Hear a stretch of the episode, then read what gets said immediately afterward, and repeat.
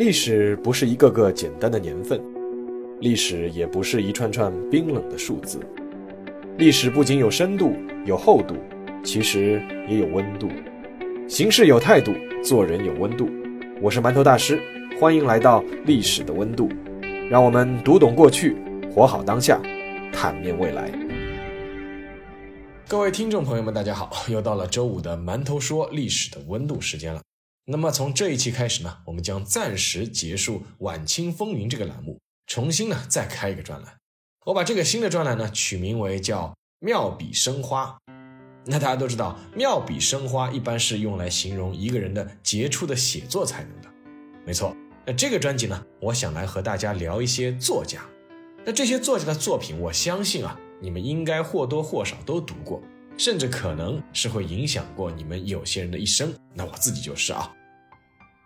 那么其实啊，在这些作家的作品之外，他们的故事啊，其实也值得聊一聊。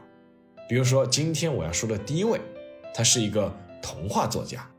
一提起童话，我们第一个想到的可能就是那个大概率出现的童话的故事的结尾，那就是王子和公主从此过上了幸福的生活。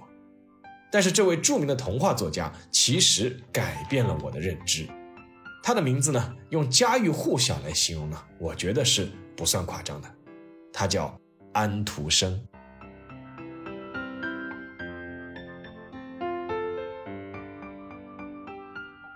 在丹麦的哥本哈根的长堤公园，有一座举世闻名的铜像，那这座铜像呢，不是将军，也不是伟人。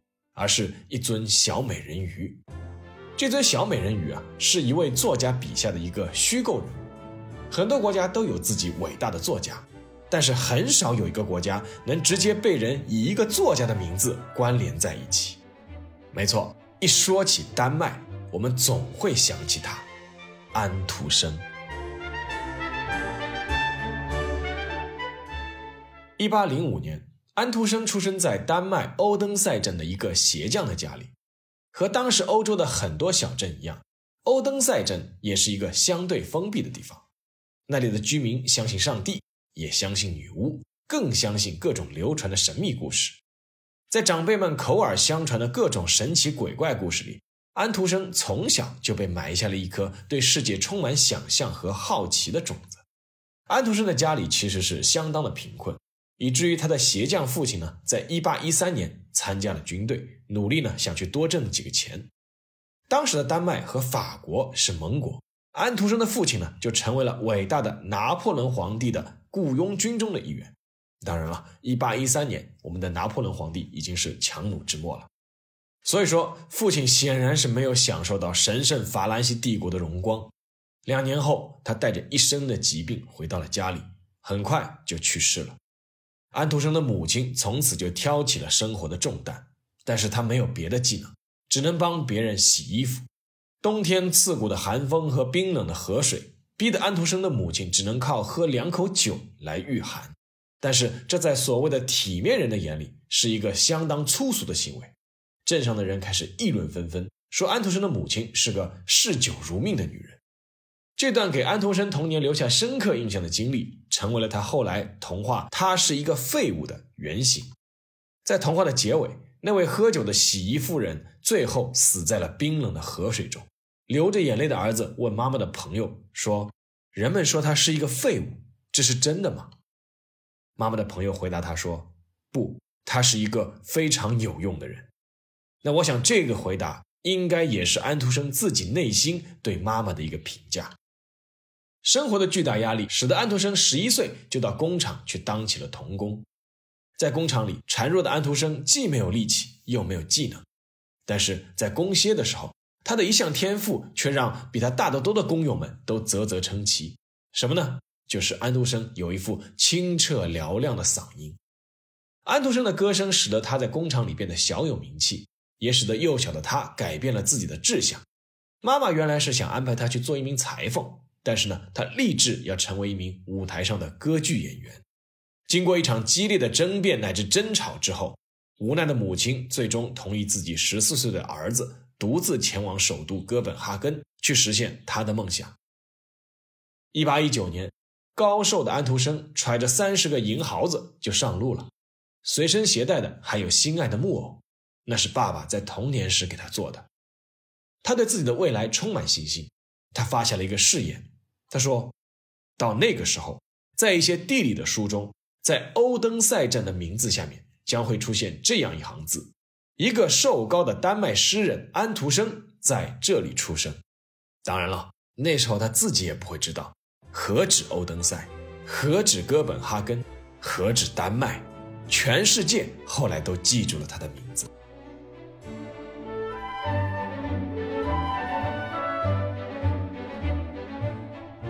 如你们所料，安徒生在哥本哈根发展的并不理想。他想去演歌剧，但是没有一个歌剧院的经理愿意要他。他想去学芭蕾，同样也吃到了一个又一个的闭门羹。好不容易进入了意大利著名歌唱家希伯尼教授开办的歌唱培训班，却因为一场突如其来的大病毁了他的声线。安徒生再也不能唱歌了。于是，安徒生决定开始写作。虽然安徒生没有受过良好的教育，但是他从小熟读莎士比亚的作品，对文字有一种特殊的感觉。1822年，安徒生的剧本《阿夫索尔》引起了哥本哈根评论家们的注意。这部作品很粗糙。韵律错误也极多，还有不少语法错误，但是有很多新奇的构思和想法。就是因为这个剧本，十七岁的安徒生获得了免费就读教会学校学习拉丁文的机会，并且在一九二八年升入了哥本哈根大学。真正让安徒生成名的是他在一八三五年发表的长篇小说《即兴诗人》，这部小说成为了安徒生成人文学的代表作。并为他后来申请到了每年二百元的国家非公职人员津贴，而也正是在那一年，安徒生还出版了一本童话集。时至今日，没有多少人知道那部即兴诗人的长篇小说到底写了什么，但是几乎每一个人都熟悉安徒生的第一部童话集中收录的四部作品，他们是《打火匣》《小克劳斯和大克劳斯》《豌豆上的公主》《小益达的花儿》。现在回过来看，这实在是一件让人庆幸的事。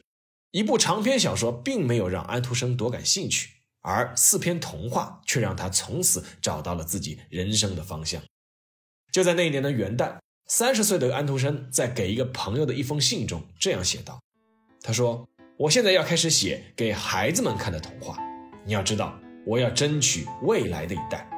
很好，再见吧，成人文学家安徒生，欢迎。”童话作家安徒生。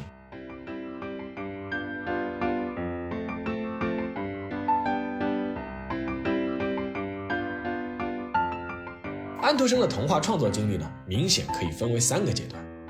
第一个阶段呢，是一八三五年到一八四五年这十年，也就是安徒生从三十岁到四十岁这个阶段。在这个阶段里面，安徒生的童话虽然已经有了不一样的东西。但基本上呢，还是沿着传统童话的老路子，比如说《打火匣》《小意达的花儿》《拇指姑娘》这类童话，明显集合了探险、英雄、幻想、植物和动物的拟人化这些童话的必备要素。当然了，这一阶段的童话呢，其实也已经让人耳目一新了。其中有一个很重要的因素，就是在一些其他童话中很少见的描写，在这一阶段的安徒生的作品中呢，已经开始表现出来了。比如说。皇帝的新装、豌豆公主这类童话，而除了这类用意明显的童话之外呢，哪怕只是以讲述冒险和奇遇的，比如说打火匣或者大克劳斯和小克劳斯，安徒生也没有忘记要来几句讽刺，比如说打火匣里面那个有钱就有朋友，没钱就没朋友的兵士，又比如说大克劳斯和小克劳斯中那个背了一个装人的袋子准备去沉河。却又以为去教堂读了首圣诗就会有好报的那个大克劳斯。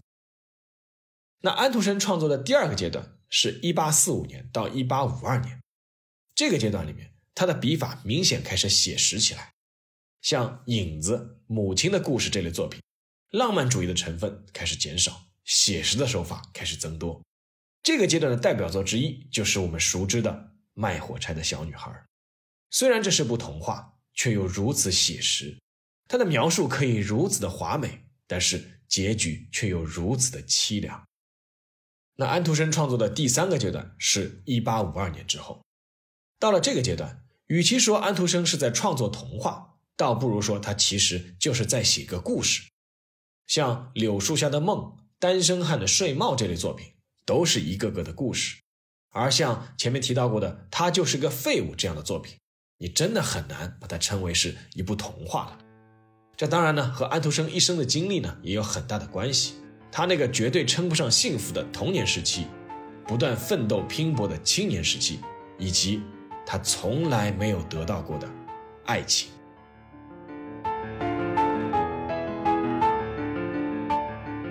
安徒生一度被怀疑在性取向上和一般人不同，因为他终身未娶。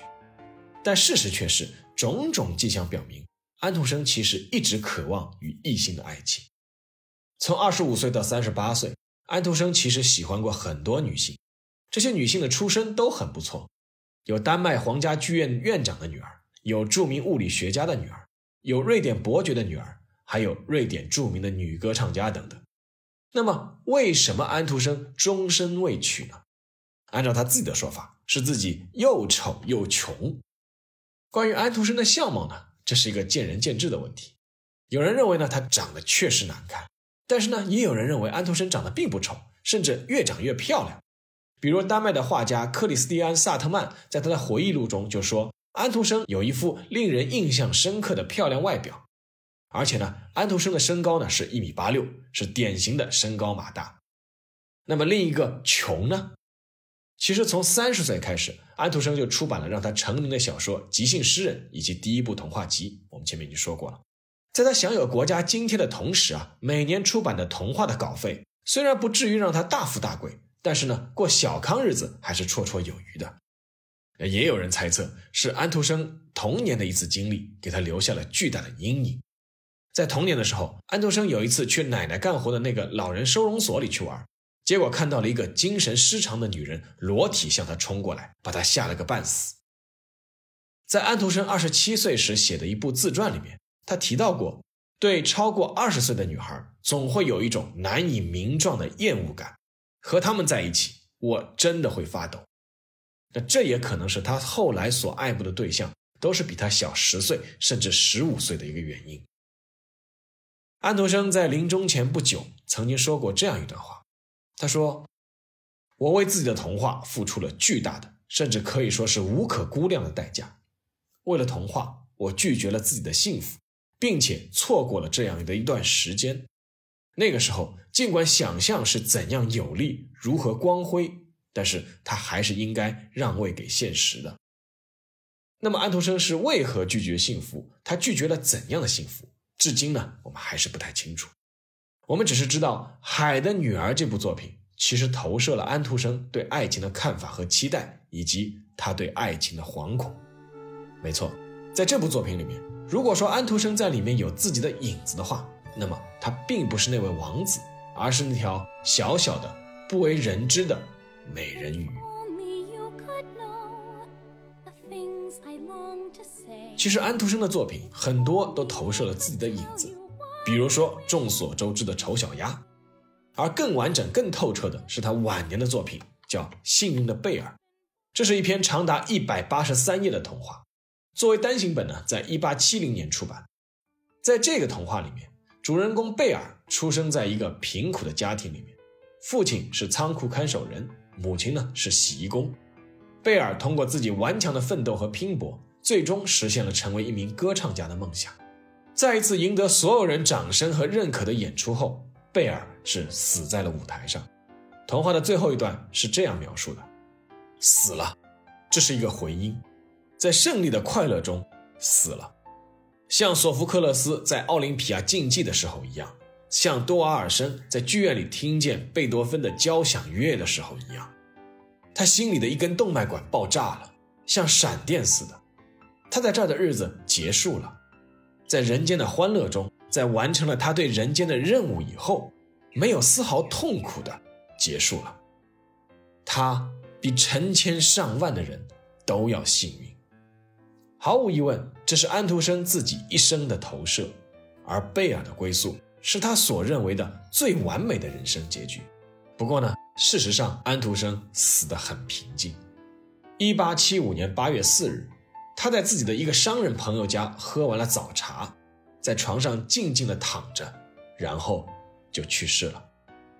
在去世前不久，安徒生对准备为他谱写葬礼进行曲的乐师说过这样一句话：“他说，来参加我葬礼的多数都会是小孩子，进行曲的节拍最好配合细小的脚步。”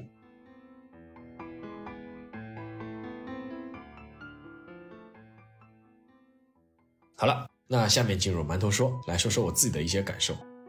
我觉得很幸运啊，我妈妈在我刚识字的时候就给我买了一本安徒生童话，那个版本是叶君健先生的译本。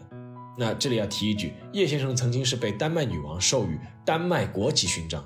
安徒生童话在全世界是有八十多种文字的译本，而叶君健先生是唯一一位受到这样奖励的译者。但同时呢，我觉得也有点不幸，为什么呢？因为我在本该读这个王子和公主从此过上了幸福生活的这个年纪，却读到了安徒生的童话。那个年纪的我啊，完全不想看第二遍《海的女儿》，因为太悲伤了；也非常不喜欢卖火柴的小女孩，因为太凄惨了。我不能理解为什么那个坚定的锡兵最后哎要被融化的只剩下一颗心，也不知道那个垫了十九层床垫的公主为什么就是真正的公主。至于小益达的花儿们。你们为什么第二天就真的会变得更加枯萎呢？而丑小鸭，我曾经得意地认为自己找到了可以嘲笑安徒生的理由啊！得了吧，这个和努力有什么关系？你能够成为天鹅，那是因为你本来就是只天鹅。而至于那篇《红舞鞋》啊，我的天哪，这是恐怖小说吧？是的，在那个时候啊，真的是不太懂安徒生童话。随着渐渐长大，再读安徒生，真的会有完全不同的感受。小美人鱼的憧憬与泡沫，小女孩的幻象与火柴，锡兵的坚定与牺牲，这些在现实的社会中我们都曾经遭遇过，甚至更伟大、更凄美、更震撼、更残酷。小时候，我们感受到了安徒生真实甚至残忍的一面，但其实我们也在不知不觉中被他作品中的浪漫、勇气、顽强、坚定所感染。丑小鸭真的只是因为自己的出身吗？并不是，天鹅只是一种象征和比喻，不是隐喻你爹是谁，而是隐喻你自身的才华和能力、信念和决心。我自己还是挺感谢安徒生的，在我们幼小的时候，安徒生用童话给我们打开了一扇成人世界的窗，而在我们长大面对真实的社会之后，安徒生又用童话。给我们留下了一道保持初心的门。好了，这期节目就到这里，我们下期再见。